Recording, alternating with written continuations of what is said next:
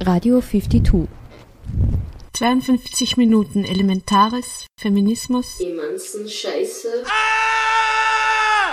Jetzt geht's aber durch mit euch.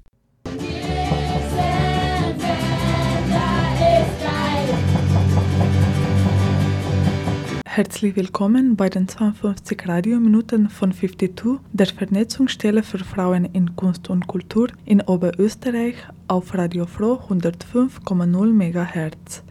She-Pop, frei nach dem Titel eines Cindy Lauper Songs, steht die heutige Sendung ganz im Zeichen von Frauen in der Popmusik. Sind zehn Frauen genug in der österreichischen Popmusik?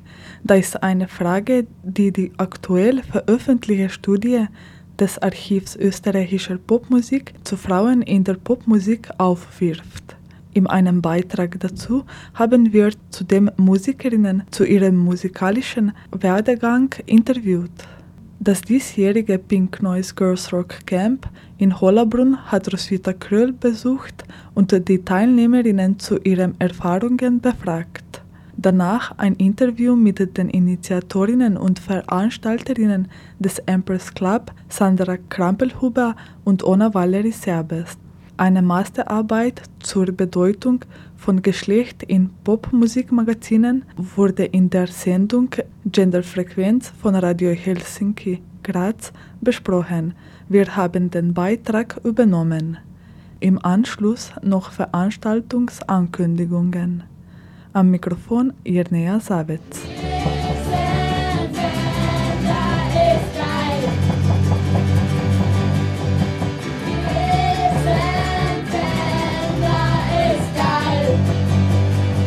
Gerüttelt, nicht geschürt.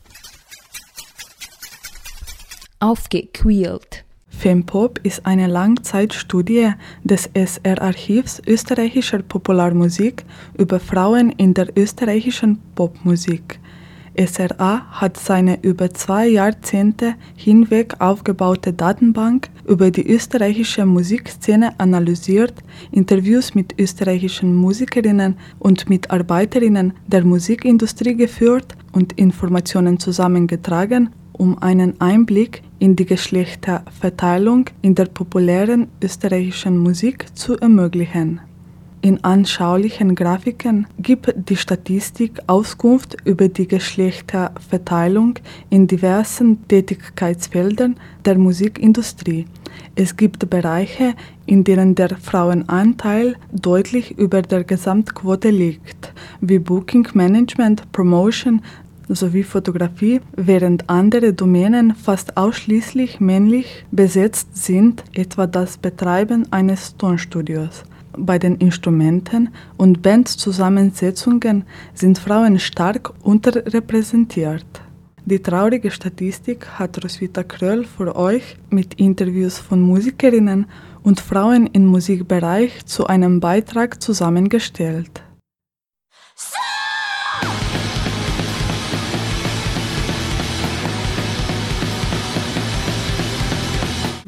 ich trotzdem blieben zu Fleiß. Und das erste Instrument war die Blockflöte, wie viele das bei uns lernen. Blockflöte, also ich glaube, ich habe mit sieben oder so eben Blockflöte angefangen zu lernen. Ich kann bei der Blockflöte anknüpfen. Bei mir hat es nämlich ganz gleich gestartet. Blockflöte und Glockenspiel, so in den ersten beiden Volksschuljahren. Danach war der Gesang sehr ausschlaggebend.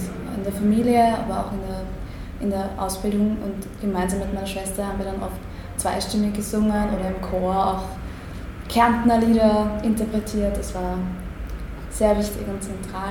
Dann habe ich Geige gelernt von 9 bis 18, was glaube ich aber vielleicht nicht ganz das optimale Instrument für mich war, aber doch, also würde ich nicht missen wollen, also was man da so lernt auf so einem Instrument, weil meine Mutter aus einer sehr musikalischen Familie gekommen ist und die war da auch sehr interessiert daran, dass halt ihre Kinder Instrumente lernen und das war halt dann so klassisch eben zuerst Blockflöte und dann sucht sich was aus. Die Fem-Pop-Statistik des Archiv österreichischer Popularmusik gibt das Verhältnis der Musikerinnen und Musiker in Österreich mit 10% Frauen und 89% Männern an.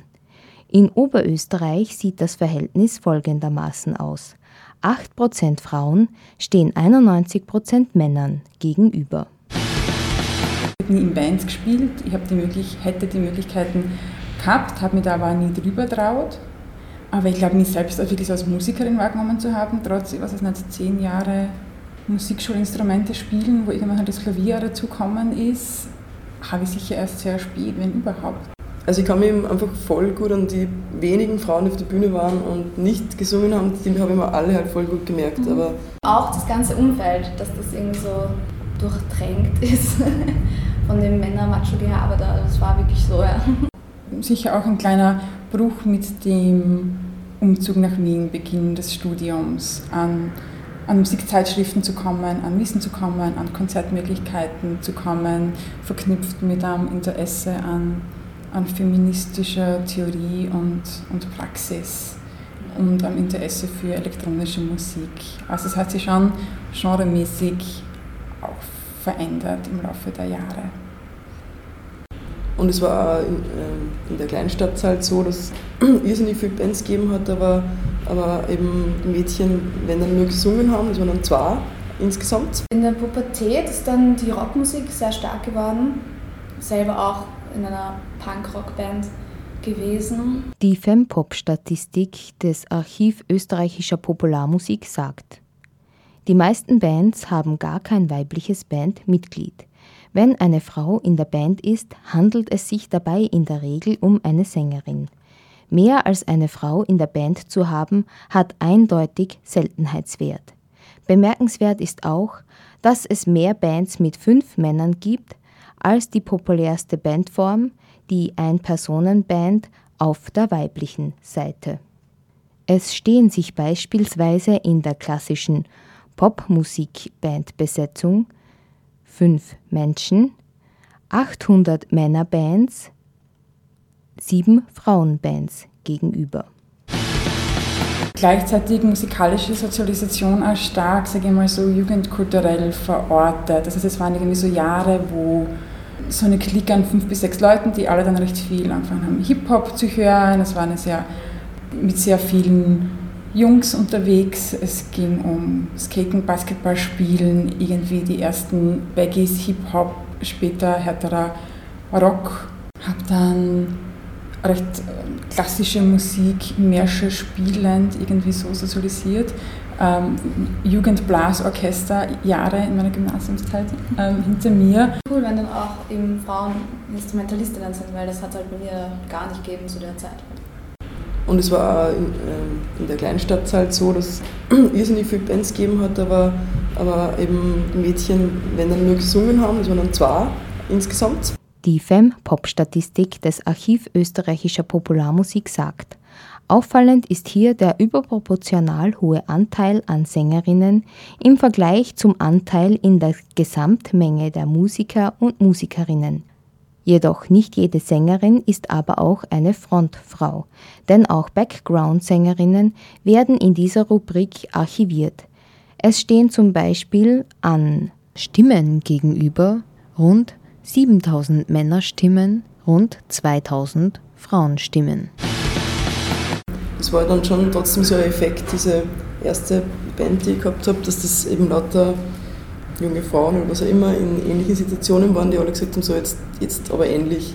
Jetzt gehen wir in den Programm, jetzt sind wir nicht mehr, was weiß ich, wir sind mobil, wir waren auch nicht alle in derselben mhm. Stadt. Das ist auch oft so ein Ding, dass man eben ganz stark merkt, dass oft die, die halt auch was machen wollen, gern würden, irgendwie recht vereinzelt sind. Und ich merke halt, dass ich einfach viel später dann wirklich in einer Band gespielt habe. So. Jetzt so eine Mischung aus Jazz und elektronischer Musik. Mhm. Bei der Musik bin ich trotzdem blieben zu Fleiß.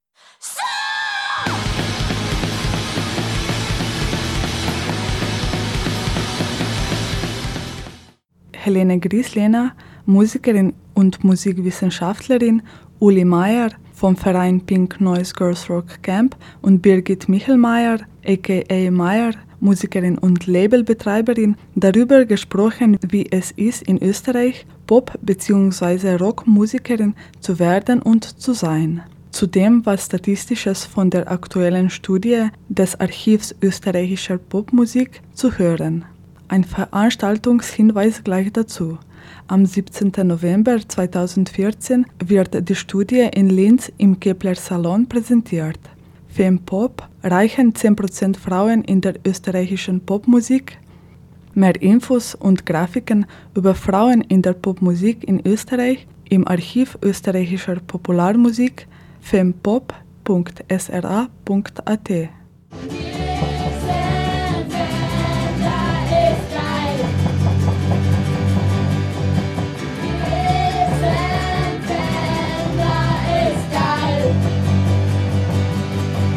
Nicht gerüttelt, nicht geschürt. Aufgequält. Das Pink Noise Girls Rock Camp ist eine Musik- und Bandprojektwoche für Mädchen und junge Frauen zwischen 14 und 21 Jahren in den Sommerferien. Sie haben die Möglichkeit, an Workshops, Instrumentenkurse und Bandprobeeinheiten teilzunehmen. Das Pink Noise Girls Rock Camp ist ein Projekt von Pink Noise, Verein zur Förderung feministisch-popkulturell Aktivitäten, dessen Tätigkeiten sich auf ganz Österreich erstrecken. Nächstes Jahr erwartet wir es auch in Linz. Heuer hatte das Girls Rock Camp in Hollabrunn stattgefunden. Roswitha Kröll hat es besucht und hat ein paar Feedbacks gesammelt. Nach einer Woche Banderfahrung, wie ist es in einer Band zu spielen?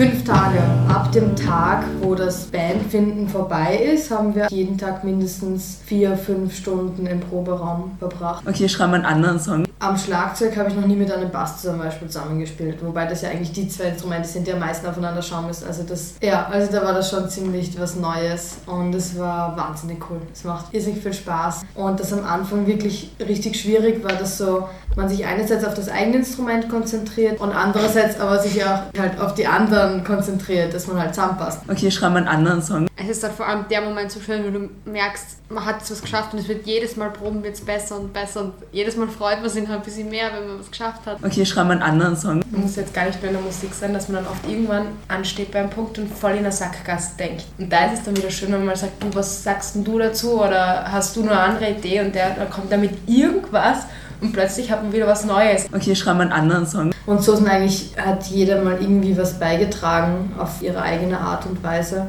Ist jedes Song eigentlich wirklich ein Produkt von, von uns allen irgendwie und das Gesamtbild erst recht. Okay, schreiben wir einen anderen Song.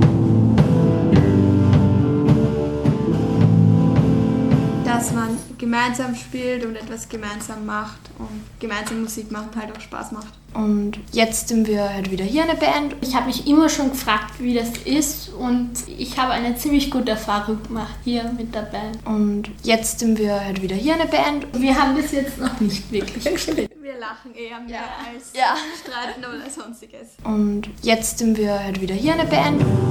Yesterday's a day away. How does it start? How does it start?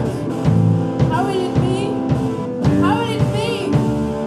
Es ist einfach auch spannend zu sehen, wie man sich dann an den anderen orientiert und auf die anderen eingeht und alles. Kompromisse. Ich glaube, es kommt sehr auf dieses Soziale an, also dass du wirklich mit Leuten gut interagieren kannst, gut verbalisieren kannst, was du machen sollst und einfach, das ist, glaube ich, mal das Wichtigste, um da irgendwie mit mehreren Leuten Musik zu machen. Kompromisse. Es ist bereichernd, dass man emotional irgendwie gefühlsmäßig auf die anderen auch achten muss. Kompromisse. I'm talking about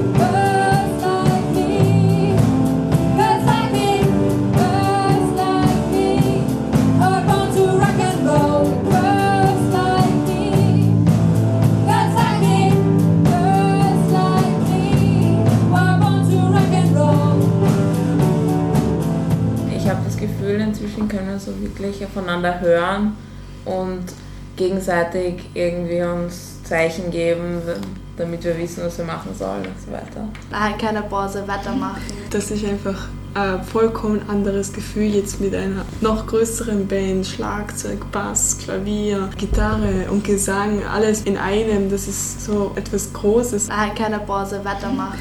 Überhaupt hier kann man vieles Verschiedenes ausprobieren. Nein, keine Pause, weitermachen.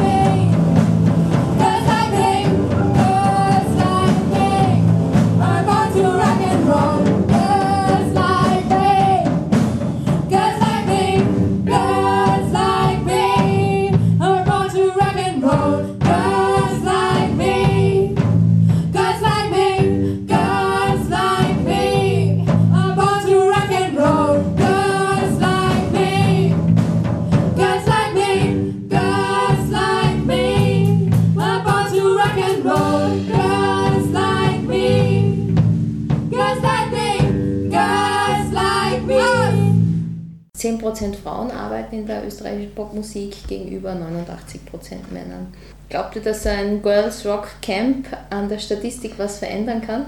Ich glaube schon. Es gibt einfach so viele äh, musikbegeisterte Mädchen, die ohne ein Camp vielleicht gar nicht auf die Idee kommen könnten, dass sie diese Richtung einschlagen können und dass sie in einer Band die Instrumente spielen können. Ich glaube, es gibt Mädchen, die glauben, äh, wegen der ganzen Vorbilder von Frauen, die halt nur singen in Bands, dass sie nicht mehr machen können. Und dann entdecken sie hier im Camp, dass sie sogar schon innerhalb einer Woche ein, ein Instrument spielen können in einer Band. Weil Mädchen und Frauen wirklich dann die Chance kriegen, dass sie Instrumente ausprobieren, und, aber wenn sie es nicht trauen. Dass schon wichtig ist, dieses Girls Rock Camp, weil vor dem Camp habe ich mir gar keine Gedanken gemacht, dass mehr Männer haben als Frauen. Dieses Camp ist wichtig, dass man sich einfach mal Gedanken macht und dass man sieht, hey, das wäre doch einfach mal eine Abwechslung und äh, cool, wenn man mal eine Band nur aus Frauen hat. Weil es ist einfach, Frauen können auch was und das, was sie können, sollten sie auch zeigen können und nicht jetzt irgendwo unterkommen und ich finde einfach, es müssen nicht immer Männer alles in der Hand haben. Es ist schon mal ein wichtiger Schritt in die Richtung, weil es ja, ja auch eine Art ist, darauf hinzuweisen, dass da Ungleichheiten da sind und ähm, sozusagen ein bisschen so der Versuch, das auszugleichen. Das ist, finde ich, das Girls Rock Camp und in der Hinsicht ist es auch sehr wichtig. Girls Rock Camp ist, glaube ich, einfach dazu da, erstens mal diese ganzen Hemmungen, die man hat, zu lösen, irgendwie mal davon wegzukommen und sich an einem anderen Ort neu zu entfalten. Aber was auch irgendwie so aufgegriffen wird, ist so ähm, Medien, also wie werden Frauen in, im Musikbusiness oder allgemein dargestellt. Ich glaube halt, ja, 4 mal 16 Mädchen sagen wir, ich weiß nicht, wenn das jetzt über 60 sind. Und halt wahrscheinlich, ich würde sagen, wahrscheinlich nicht jede weitermacht. Sicher machen einige weiter, aber es werden nicht alle weitermachen dann sind es halt ein paar, aber wenn man jetzt sagt, es sind über 20 Jahre gibt es das Camp, dann wird sicher in diesen 20 Jahren sich irgendwas tun, finde ich. Das wäre wirklich cool und dann gibt es auch mehr Frauen in der Szene, das wäre super. Ja, ich finde das auch total schlimm, dass da hauptsächlich Männer sind und ich finde das schon wichtig, dass man da Frauen anstiftet.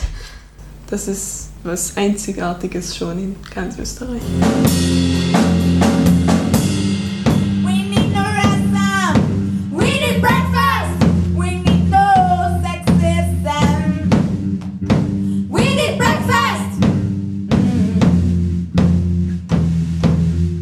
Das war ein atmosphärischer Beitrag zum Girls Rock Camp 2014. Vier Bands gaben Auskunft über ihre Erfahrungen in der Campwoche. 2015 soll das Camp auch nach Linz kommen und Mädchen und junge Frauen in Oberösterreich dazu ermutigen, die Statistik oberösterreichischer Musikerinnen in der Popularmusik etwas aufzumischen. Bekanntestes Beispiel dazu ist die Band Ivory, die sich am Girls Rock Camp 2012 formierte und seitdem regelmäßig performt.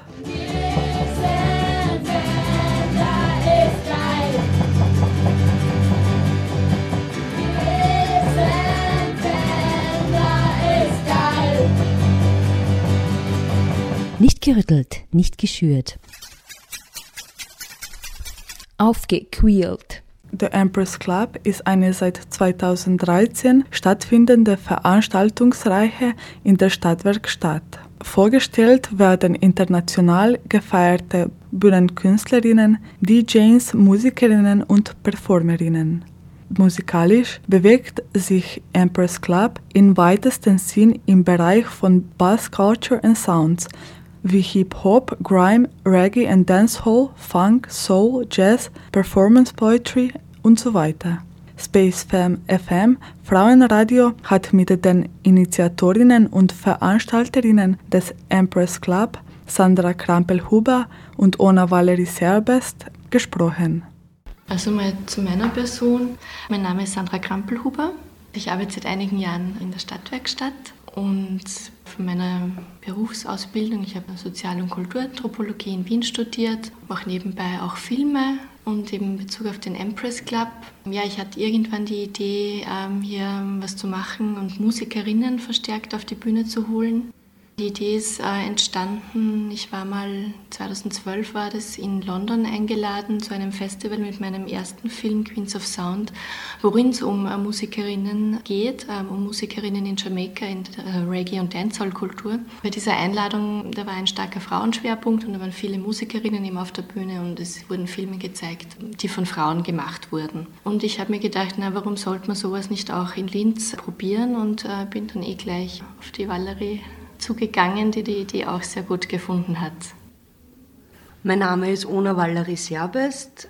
Ich bin Künstlerin und Kulturtäterin, so würde ich mich bezeichnen, und äh, seit vielen Jahren in der Stadtwerkstatt aktiv und seit ein paar Jahren im Projektbereich tätig. Ich bin Veranstalterin aus Leidenschaft, habe vorher mehr Reggae- und Dancehall-Veranstaltungen gemacht und nachdem die Sandra mit der Idee des Empress Club auf mich zugekommen ist, war ich gleich Feuer und Flamme, weil genau so eine Reihe, wie wir sie dann initiiert haben, eben mit dem Fokus auf Female Hauptacts im Bereich Bass und Culture, im Bereich Bassmusik, ist sicher auch eine Leidenschaft von mir. Also unsere erste Veranstaltung haben wir im April 2013 gehabt. Unsere Intention ist es, Musikerinnen auf die Bühne zu holen und dadurch verstärkt eine Normalität herzustellen. ne? Also dass das nicht mehr was Besonderes ist. Ich meine, es soll natürlich was Besonderes sein, aber dass es mehr in den Alltag äh, mit einfließt, dass das äh, eh normal ist, also dass es eine Ausgewogenheit gibt im Musikbusiness. Was uns auch wichtig war, ist, dass wir diese Veranstaltungen nicht exklusiv äh, weiblich machen, also sowohl vom Publikum her als auch von der Bühnenpräsenz. Also wichtig ist uns, dass der Hauptakt Frauen sind, also Musikerinnen sind. Äh, Und drumherum haben wir schon, buchen wir schon immer männliche DJs auch. Also es hat einerseits wollen wir das so und andererseits muss man leider sagen, ist es auch, wäre es auch sehr schwierig. Ne? Also gerade im DJ-Bereich ist leider noch ein bisschen Nachholbedarf. Das Wichtigste war es irgendwie Role Models zu zeigen. Es ist einfach so, dass in Österreich die meisten Veranstalter trotzdem männlich sind. Also es gibt einen Überschuss da und man kennt es eh von der Kunst auch irgendwie. Da wo Männer buchen, kommen verstärkt Männer vor. Da wo Frauen buchen, werden die Frauen auf einmal gefunden, die es angeblich nicht gibt. Also das ist auch irgendwie ein wichtiges Vorurteil, das wir versuchen hier zu widerlegen das gerade bei den Veranstaltern äh, gerne als Ausrede verwendet wird. Wir wollen sicher nicht sagen, dass es leicht ist. Das ist es keinesfalls. Es ist mit viel Recherche, mit viel Aufwand verbunden. Aber man muss auch sagen, ähm, wir stoßen auf immer mehr und immer mehr Frauen und haben eigentlich gar nicht so viel Möglichkeit, so viel zu veranstalten, wie wir gerne machen würden. In Bezug auf die Role Models ist es uns einfach wichtig, junge Frauen erreichen wir, glaube ich, indem wir eben Bühnenpräsenz von Frauen zeigen, indem wir diese schaffen und haben so das Gefühl, dass das halt sicher einen direkten oder indirekten Bezug auf die Gesellschaft hat. Was wir noch nicht äh, gesagt haben, ist, dass wir nicht nur die Konzerte veranstalten, sondern punktuell auch ein Rahmenprogramm bieten. Das ist nicht bei jeder Veranstaltung möglich, aber ähm, ab und zu gibt es auch Workshops. Zum Beispiel eine Rapmusikerin hat einen Creative Writing Workshop veranstaltet oder wir hatten eine Lecture von Farrah Liz Kimke, die über ihre jahrzehntelange Erfahrung im Musikbusiness gesprochen hat. Und ähm, da wollen wir auch weiter ansetzen, mehr Workshops bieten, auch Vorträge und Filme vielleicht mal. Oder wir hatten schon Filme gezeigt und ja, da einfach einen Mehrwert auch zu schaffen. 2013 hatten wir zum Beispiel sieben Veranstaltungen im Rahmen des Empress Clubs. Die Veranstaltungen finden grundsätzlich in der Stadtwerkstatt statt. Die Stadtwerkstatt hat den Empress Club auch erst möglich gemacht. Sie hat uns quasi die finanzielle Absicherung gewährleistet, so ein Projekt starten zu können. Es ist logischerweise nicht gleich, dass man das startet und da einen Haufen Umsatz generiert, sondern es ist Kultur, die da produziert wird und in die auch eine kleine Förderung fließen hat müssen. Wir waren 2013 dann im Rahmen der Ars Electronica hatten wir eine Veranstaltung, im Rahmen des Linzfests hatten wir eine Veranstaltung. Wir waren beim Festival der Regionen eingeladen und haben dort eine Backyard Party gemacht. Heuer waren wir beim Crossing Europe Film Festival eingeladen, einen Abend unter dem Label Empress Club zu gestalten. Also wir sind mal grundsätzlich in der Stadtwerkstatt beheimatet, finden es aber auch sehr gut, das Projekt an anderen Orten präsentieren zu können und zu dürfen.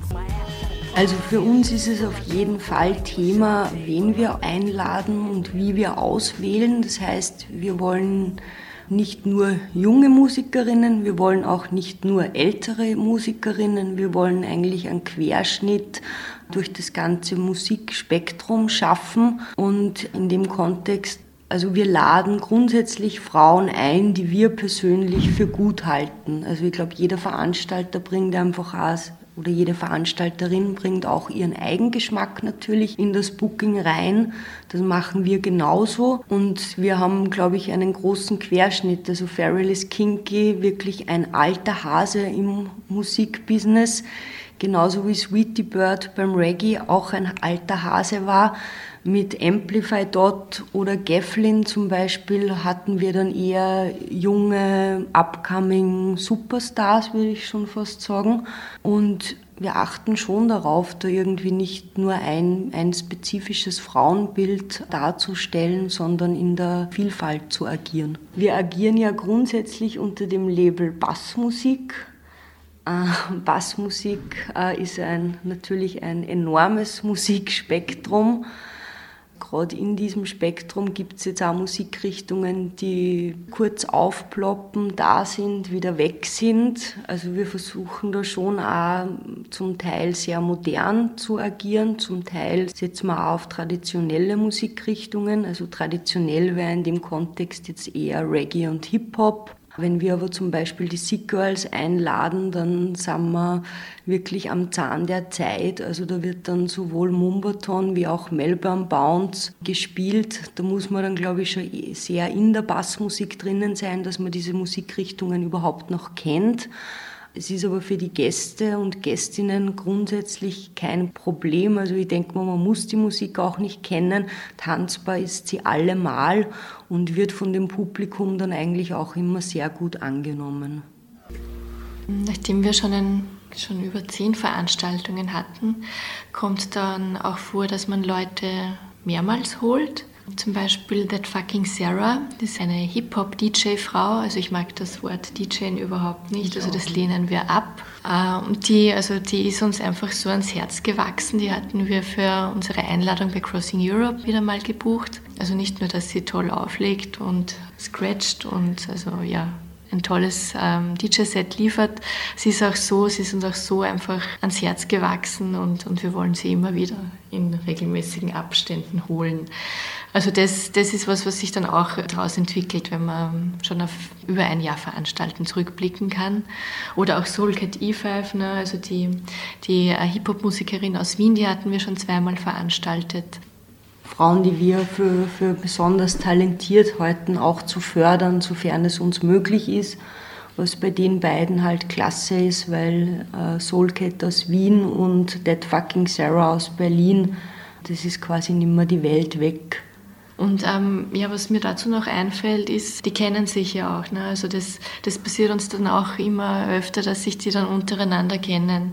Und es war auch so, dass ähm, Gavlin, also die Rapperin aus LA, ähm, die hat auch schon was mit Soulcat ähm, gemacht bei dem Label Organized Threat in Berlin. Also da war auch die Yara Bravo dabei und einige andere. Also da gibt es auch ein Video, äh, wo mehrere Musikerinnen drinnen sind. Und das finde ich dann auch ganz schön, dass sich solche Bekanntschaften, dass uns die dann auch bewusst werden. Ne? Genau.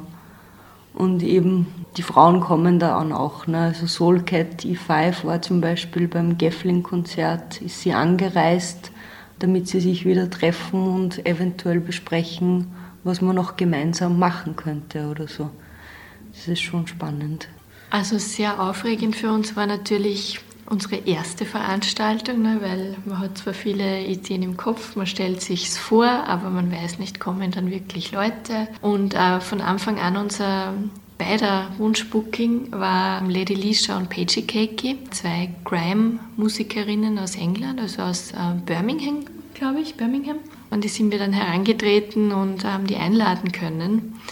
Ähm, es war auch das erste Mal, glaube ich, dass ähm, weibliche Grime-Artists zu Gast waren in Linz.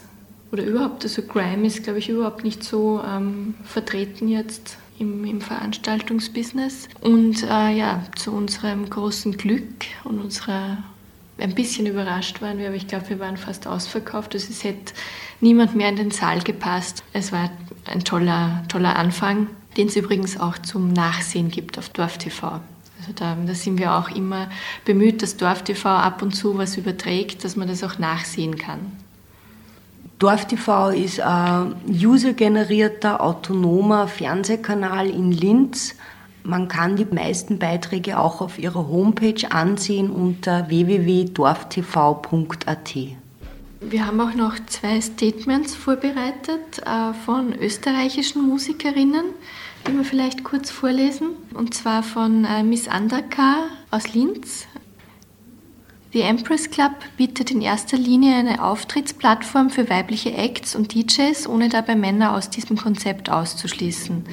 In Zeiten, in der Frauen in der Musikszene noch immer notorisch unterrepräsentiert sind, ist das eine sehr positive Entwicklung für die Linzer Musikszene. Einheit statt Einseitigkeit. Und von Jasmo MC Aker Miss Lead. Die Empress Club zeigt großartige Künstlerinnen und lässt die Musik im Mittelpunkt stehen. Es geht um gute Musik von tollen Frauen, nicht darum, Frauenquoten zu erfüllen. Es ist abgeklärt feministisch, so wie ich es mag. Das waren die Initiatorinnen und Veranstalterinnen des Empress Club, Sandra Krampelhuber und Ona Valerie Serbest. Danke an Space Fam FM für dieses Beitrag. Wir werden euch auf dem Laufenden halten. Mehr Info auf www.facebook.com slash the.empress.club.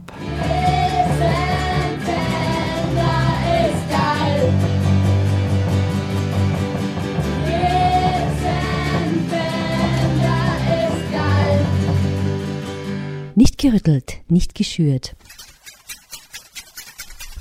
Aufgequält. Unter dem Titel Let's Talk About Pop Music hat sich die Sendung Gender Frequenz von Radio Helsinki Graz mit Popmusik beschäftigt. Die Redaktion hat mit Tina über ihre Masterarbeit zur Bedeutung von Geschlecht in Popmusikmagazinen besprochen. Sie präsentiert bisherige Ergebnisse, da das Werk sich noch im Prozess befindet. Trotzdem hören wir wichtige Ergebnisse. Ja, Tina, es freut mich, dass wir heute ein bisschen Gelegenheit haben, über deine Masterarbeit zu plaudern. Du hast deine Masterarbeit ja dem Thema Popmusikjournalismus gewidmet ähm, und denke, es ist sicher für unsere Hörerinnen auch interessant zu erfahren, was dieser Begriff Popjournalismus, was sich dahinter verbirgt.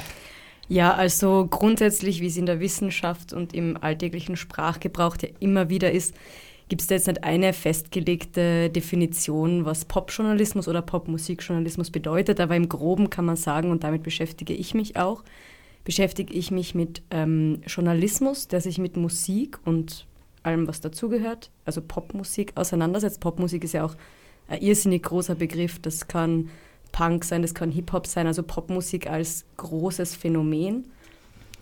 Ähm, genau, Journalismus, der sich mit, damit beschäftigt und mit dem Spezifikum, dass es sich in speziell dafür gemachten Magazinen beschäftigt, also Zeitschriften. Das heißt, Popmusikjournalismus probiert man zumindest abzugrenzen von einem Journalismus, der zum Beispiel in einer Tageszeitung stattfindet, wo Leute ähm, für Leserinnen, die Tageszeitungen lesen, schreiben. Einfach aus der Annahme, dass Leute, die sich ein Popmusikmagazin kaufen, andere Inhalte erwarten als Leute, die sich eine Tageszeitung kaufen.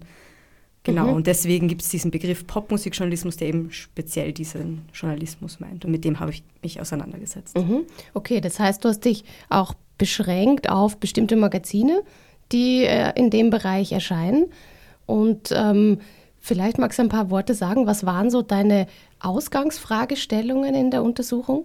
Ja, also ähm, grundsätzlich kann man sagen, ich habe mich besonders interessiert, also generell der Anfang von diesem ganzen Thema war, dass ich mir gedacht habe, Menschen reden sehr viel auch über Musik. Also dieses Reden über Musik ist eigentlich ein sehr wichtiger Bestandteil von dieser ganzen Kultur eigentlich, also von diesen ähm, von der Musikkultur. Also wenn, wenn Leute Musik anhören, reden sie meistens auch drüber mit irgendwem, entweder mit anderen Leuten oder was auch immer. Also es ist sehr viel mit Sprechen zu tun.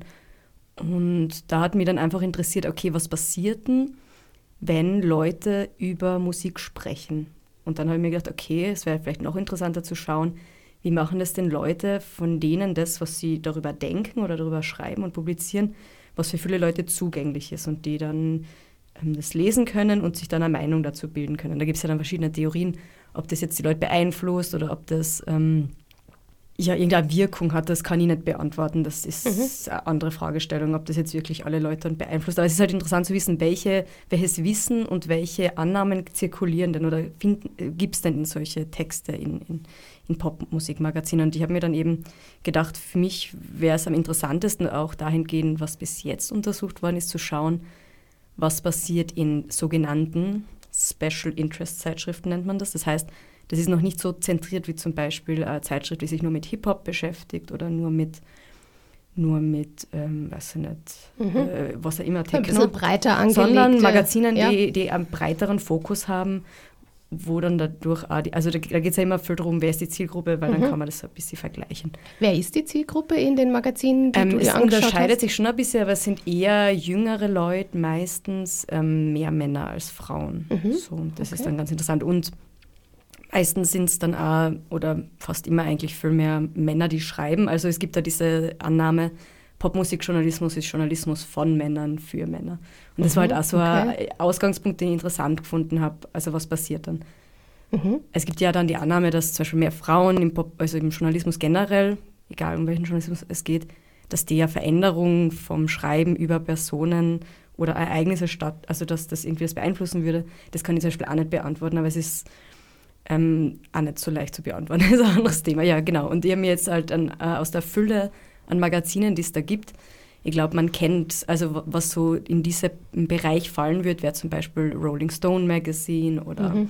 ähm, das Specs und eben mir halt ausgesucht, ähm, den Musikexpress und Intro. Es gibt zum Beispiel in Österreich noch die Skook, was auch in diesem Bereich Mhm. fallen würde. Ich habe mich entschieden für Intro und Musikexpress aus den Gründen, weil sie eine ähnliche Zielgruppe haben, aber mit einem Unterschied, den, den ich sehr spannend finde, dass die Intro ähm, seit jeher einen, einen Anspruch hat, links oder alternativ zu sein. Also die haben sehr das in ihrem Geist so, ähm, der Journalismus soll auch politisch sein. Das ist Mhm. ein wichtiger Ansatz von ihnen. Und dann halt mit der Annahme, okay, der Journalismus, der im Intro stattfindet, müsste demnach anders sein als im Musikexpress, sagen wir mal, feministischer, weil, weil die das auch dezidiert in Interviews sagen, dass ihnen so Sachen wichtig sind. Mhm. Und auf das habe ich dann halt auch ein bisschen geschaut, ob es da dann Unterschiede gibt. Welchen Zeitraum hast du dir da angeschaut? Ja, das war, das ist nämlich eine tolle, tolle Geschichte. Ich wollte eigentlich so ähm, das erste Mal über mein Untersuchungsdesign nachgedacht, okay, ich will eine Erhebung von einem Jahr machen. So, das ist ja das, was Mhm. man denkt, das macht Sinn. Zwölf Ausgaben pro Magazin, passt, egal. Und dann, ähm, ich mache eigentlich eine Geschlechtervergleichsstudie, kann man sagen. Also was bisher in Studien oft untersucht worden ist in dem Bereich, ist einfach nur die Darstellung von Frauen. Mhm, ja. Das wollte ich nicht machen, weil ich mir gedacht habe, okay, ich kann nicht die Aussage treffen, Frauen werden öfter sexualisiert dargestellt, wenn ich mir nie angeschaut habe, wie Männer dargestellt Ja. werden. Deswegen habe ich halt quasi Männer und Frauen angeschaut, mit der Einschränkung, dass nicht ich sage, das sind Männer und Frauen, sondern das aus dem Text selbst generiert Mhm. wird. Was natürlich ganz leicht ist, wenn immer steht sie, sie, sie oder die Frau oder der Mann, dann ist das Ja, schon eine Geschlechterzuweisung. ja, Also das ist jetzt keine großartige. Und ich habe mir dann geschaut, ähm, ich wollte dann einfach den Artikel nehmen, der am präsentesten ist, und das ist eigentlich das, der Cover Story, also die Titelgeschichte.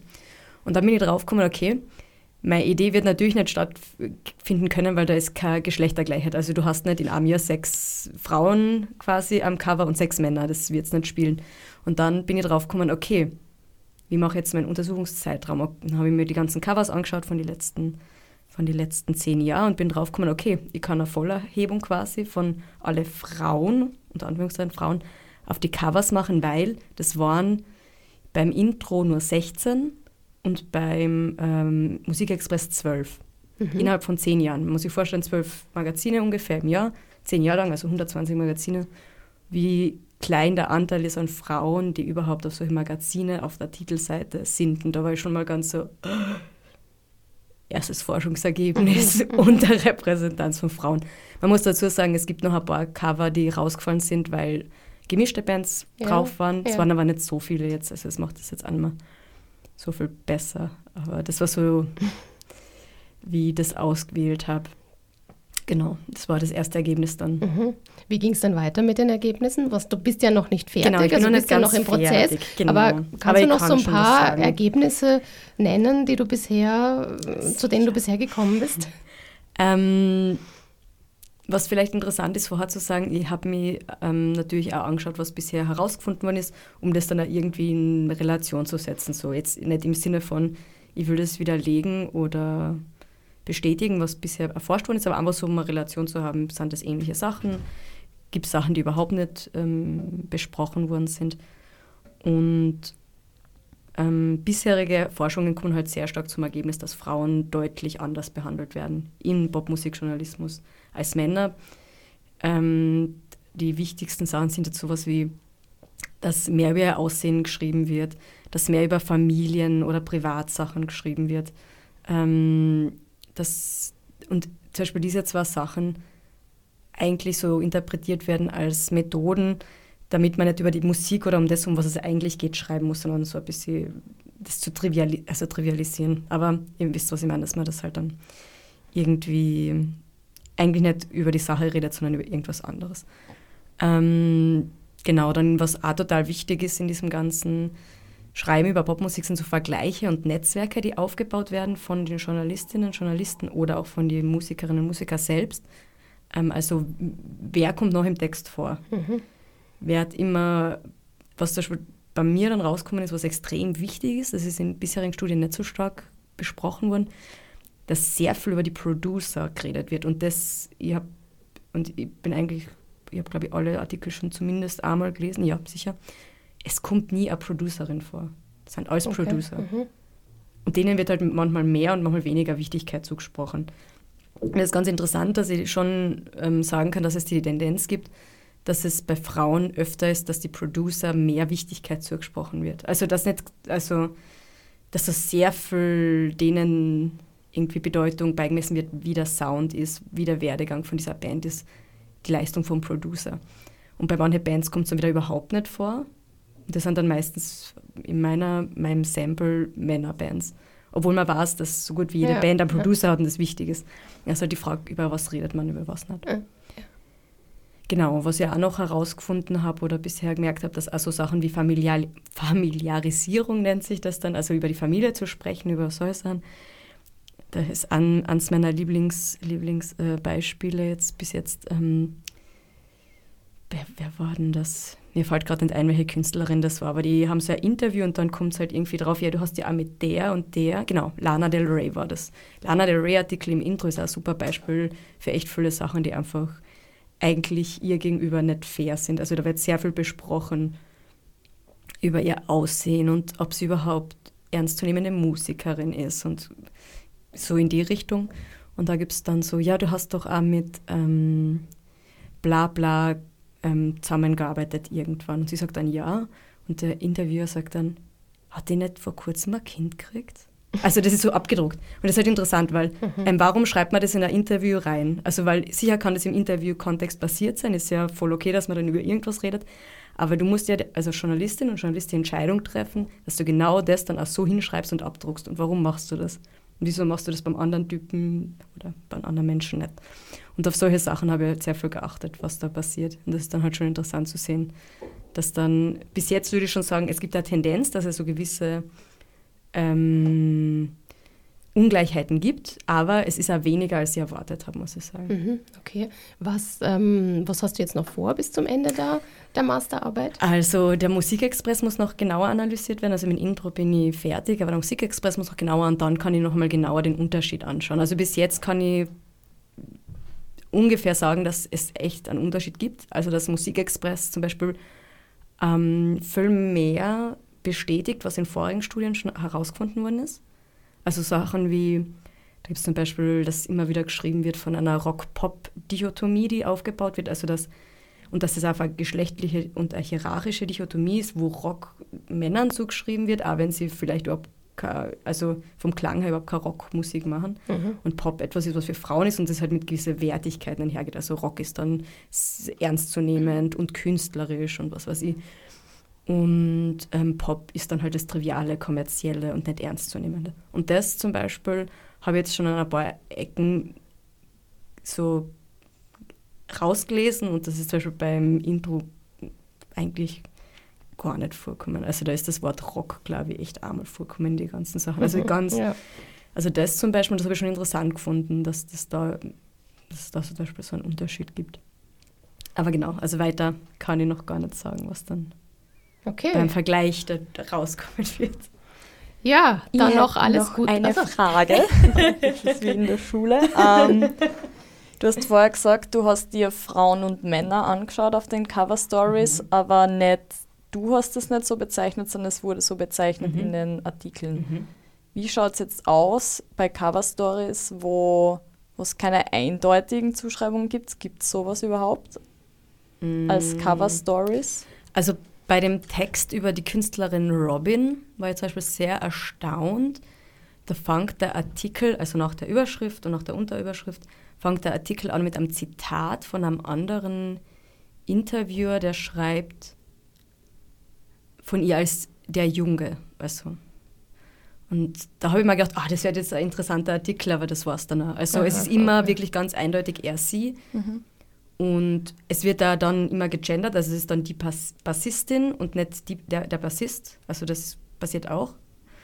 Die Sängerin, der Sänger, also das ist ja ganz klar ähm, vergeschlechtlicht. Und ähm, dass, dass Frauen als Frauen bezeichnet werden, passiert auch sehr oft. Also dass zum Beispiel, was ja nicht Feist Cover Story, ähm, das ist die Frau, auf die man jetzt hört oder so, glaube ich, war der Titel. Mhm. Also dass es wirklich auch, das eine Zuschreibung ist und auch sehr ähm, sowas wie Schwestern kommt auch vor oder ja, also so und oder wenn, wenn eben jemand schon Mutter ist, kommt das auch vor. Also das wird da teilweise, es gibt ein Interview über Nelly Furtado, wo das auch sehr hervorkommen wird und zum Thema gemacht wird, dass sie eben Mutter war und ob das Einfluss auf ihre Karriere hat Mhm. und so.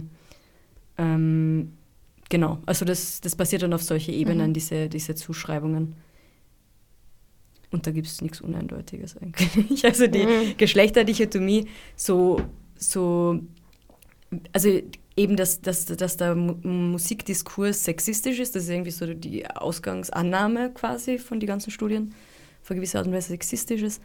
Ähm, die würde ich vielleicht nicht mal so krass sehen, also jetzt, bis ich das jetzt gesehen habe, schon so in Tendenzen, dass man sagen kann, das ist irgendwie, kann man sexistisch werden. Aber mit der Geschlechterzuschreibung ist es ganz eindeutig Geschlechterdichotomie und da gibt es ja nichts dran zu rütteln. Und was auch interessant ist, ist ähm, so Sachen wie ähm, Feminismus, also generell politische Themen werden bei denen immer aufgebracht, nicht die das selbst thematisieren, aber wo das Thema angesprochen werden kann. Also Beispiel ähm, Frauen werden über Fe- Feminismus ausgefragt, auch wenn sie selbst vielleicht gar nicht äh, feministisch sich positionieren Mhm. oder das zum Thema machen. Oder es gibt einen Artikel über, ähm, also der hat das dann selbst zum Thema gemacht, aber das ist auch so eine Annahme aus bisherigen Studien und das kann man auch beobachten, so, dass Leute, die dann halt queer sind, auch auf das angesprochen werden und das stark hervorkommen wird. Und das ist zum Beispiel dann total schwierig, ähm, in so einer Studie zu sagen, das ist gut oder schlecht. Ja. Weil einerseits natürlich ist es wichtig, so jetzt Sachen anzusprechen. Das ist ja dann. Aber andererseits ist es halt dann die Gefahr, dass warum wird es immer nur denen als Zuständigkeitsgebiet hingestellt, die das betrifft? Warum soll nicht einmal ein weißer Mittelstandmann darauf angesprochen werden, hey, frauenpolitische Forderungen, ist das wichtig? Mhm. Und das passiert halt gar nicht. Also es, außer die Band ist dezidiert, äh, setzt sich für was ein, dann wird es schon angesprochen, aber sonst, dass man dann sich da denkt, ach, da könnt ihr nochmal über politische Fragestellungen mit der Person diskutieren, das passiert nicht. Ja. Weil die ja die Norm sind und die haben ja keine Probleme, brauchen wir nicht drüber reden. Das ist ein interessanter Punkt.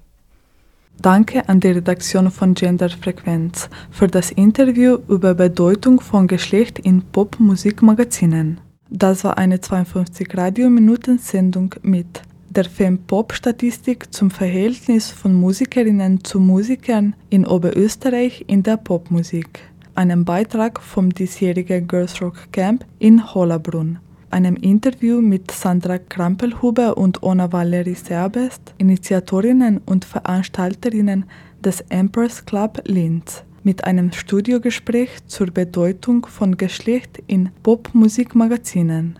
Die Sendung steht im Anschluss zum Download via cba.fro.at bereit. Links und weiterführende Infos inklusive. Am Mikrofon verabschiedet sich Irnea Savitz. Jetzt im Anschluss an die Sendung noch ein Call for Paper für die 20 Jahre Feier Mais und ein Veranstaltungstipp. From 14th to 16th November 2014, 20 Years of Mais, opening of the University of Ignoramuses. Within the event, also call for papers. Until the 30th of September 2014, is possible to send a title, a short concept of maximum 250 words, and short bio to mais at servus.at. More information www.mais.at. Am 17. November 2014 um 19.30 Uhr im Kepler Salon Veranstaltung Fempop reichen 10% Frauen in den österreichischen Popmusik.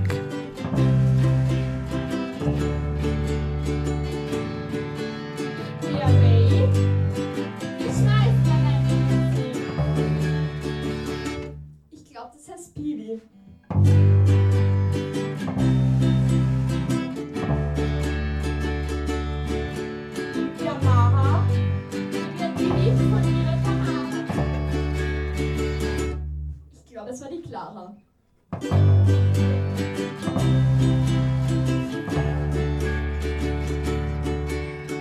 Marschall, ach, leck mich doch am Arsch an. Ich glaube, das dürfen wir nicht sagen. Egal, noch einmal.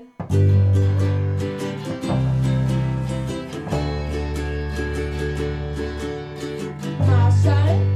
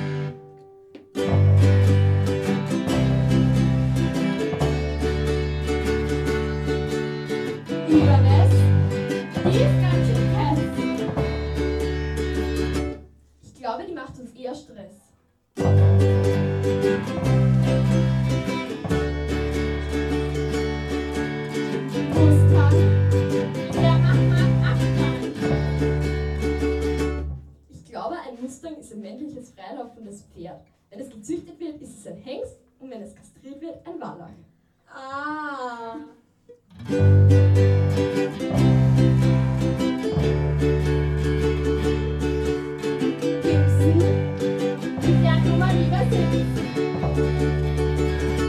Ich glaube, im Stehen kämen wir ins Schwitzen.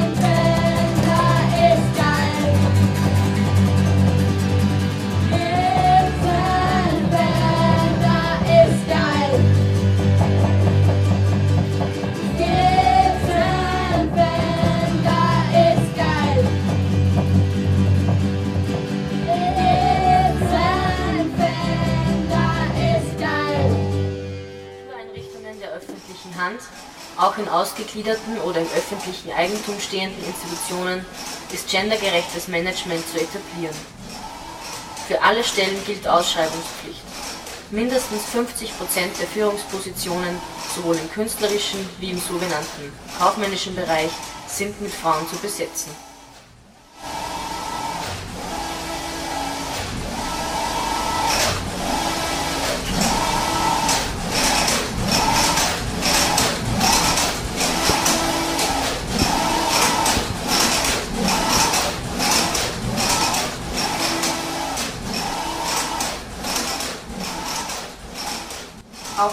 Künstlerische und kulturelle Arbeit muss mit Existenzsicherung verbunden sein. Für selbstständig tätige Künstlerinnen sind Sofortmaßnahmen zur Reform des Künstlersozialversicherungsfondsgesetzes umzusetzen. Die Entwicklung und Umsetzung von Modellen der Existenzsicherung, insbesondere für prekär Beschäftigte, ist zu fördern. Existenzsicherung muss auch unabhängig von Erwerbsarbeit gewährleistet sein, ohne Bedingungen und für alle.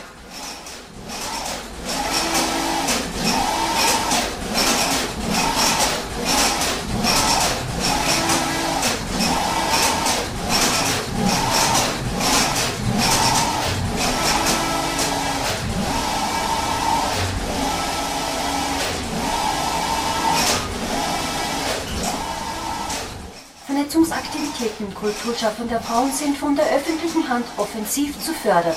Die Schaffung von Netzwerken ist notwendig, um eine Symmetrie der Geschlechter Wirklichkeit werden zu lassen. Vernetzung verleiht der kulturpolitischen Arbeit von Frauen das nötige Gewicht, ermöglicht Ermächtigung und Austausch. Es bedarf einer starken bundesweiten Interessensvertretung der Kunst- und Kulturschaffenden Frauen, die öffentlich finanziert werden muss.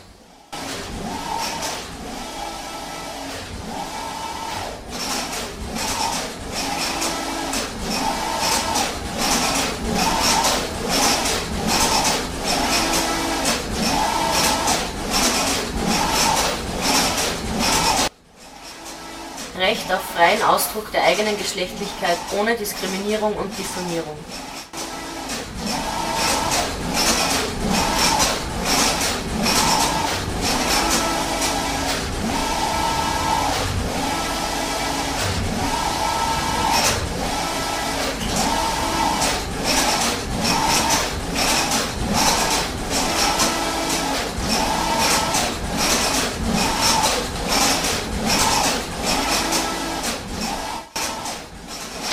Genderkriterien und Inhalte müssen verpflichtender Bestandteil aller Bildungswege sein.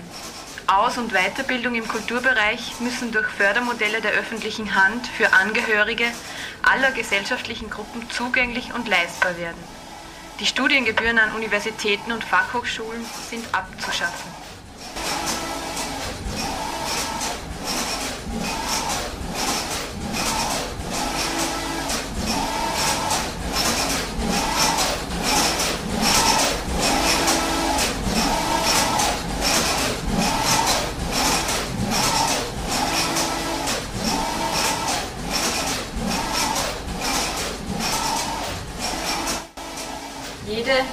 Hat das Recht auf freie Wahl des eigenen Geschlechts und auf den uneingeschränkten Ausdruck aller geschlechtlichen Empfindungen.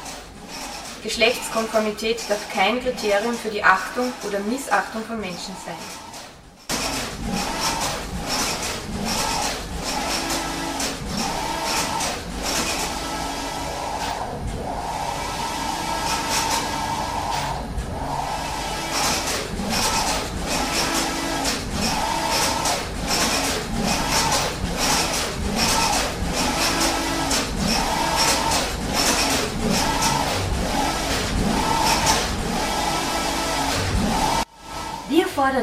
Umsetzung des von über 600.000 Personen unterstützten Frauenvolksbegehren. Recht auf freien Ausdruck der eigenen Geschlechtlichkeit ohne Diskriminierung und Diffamierung.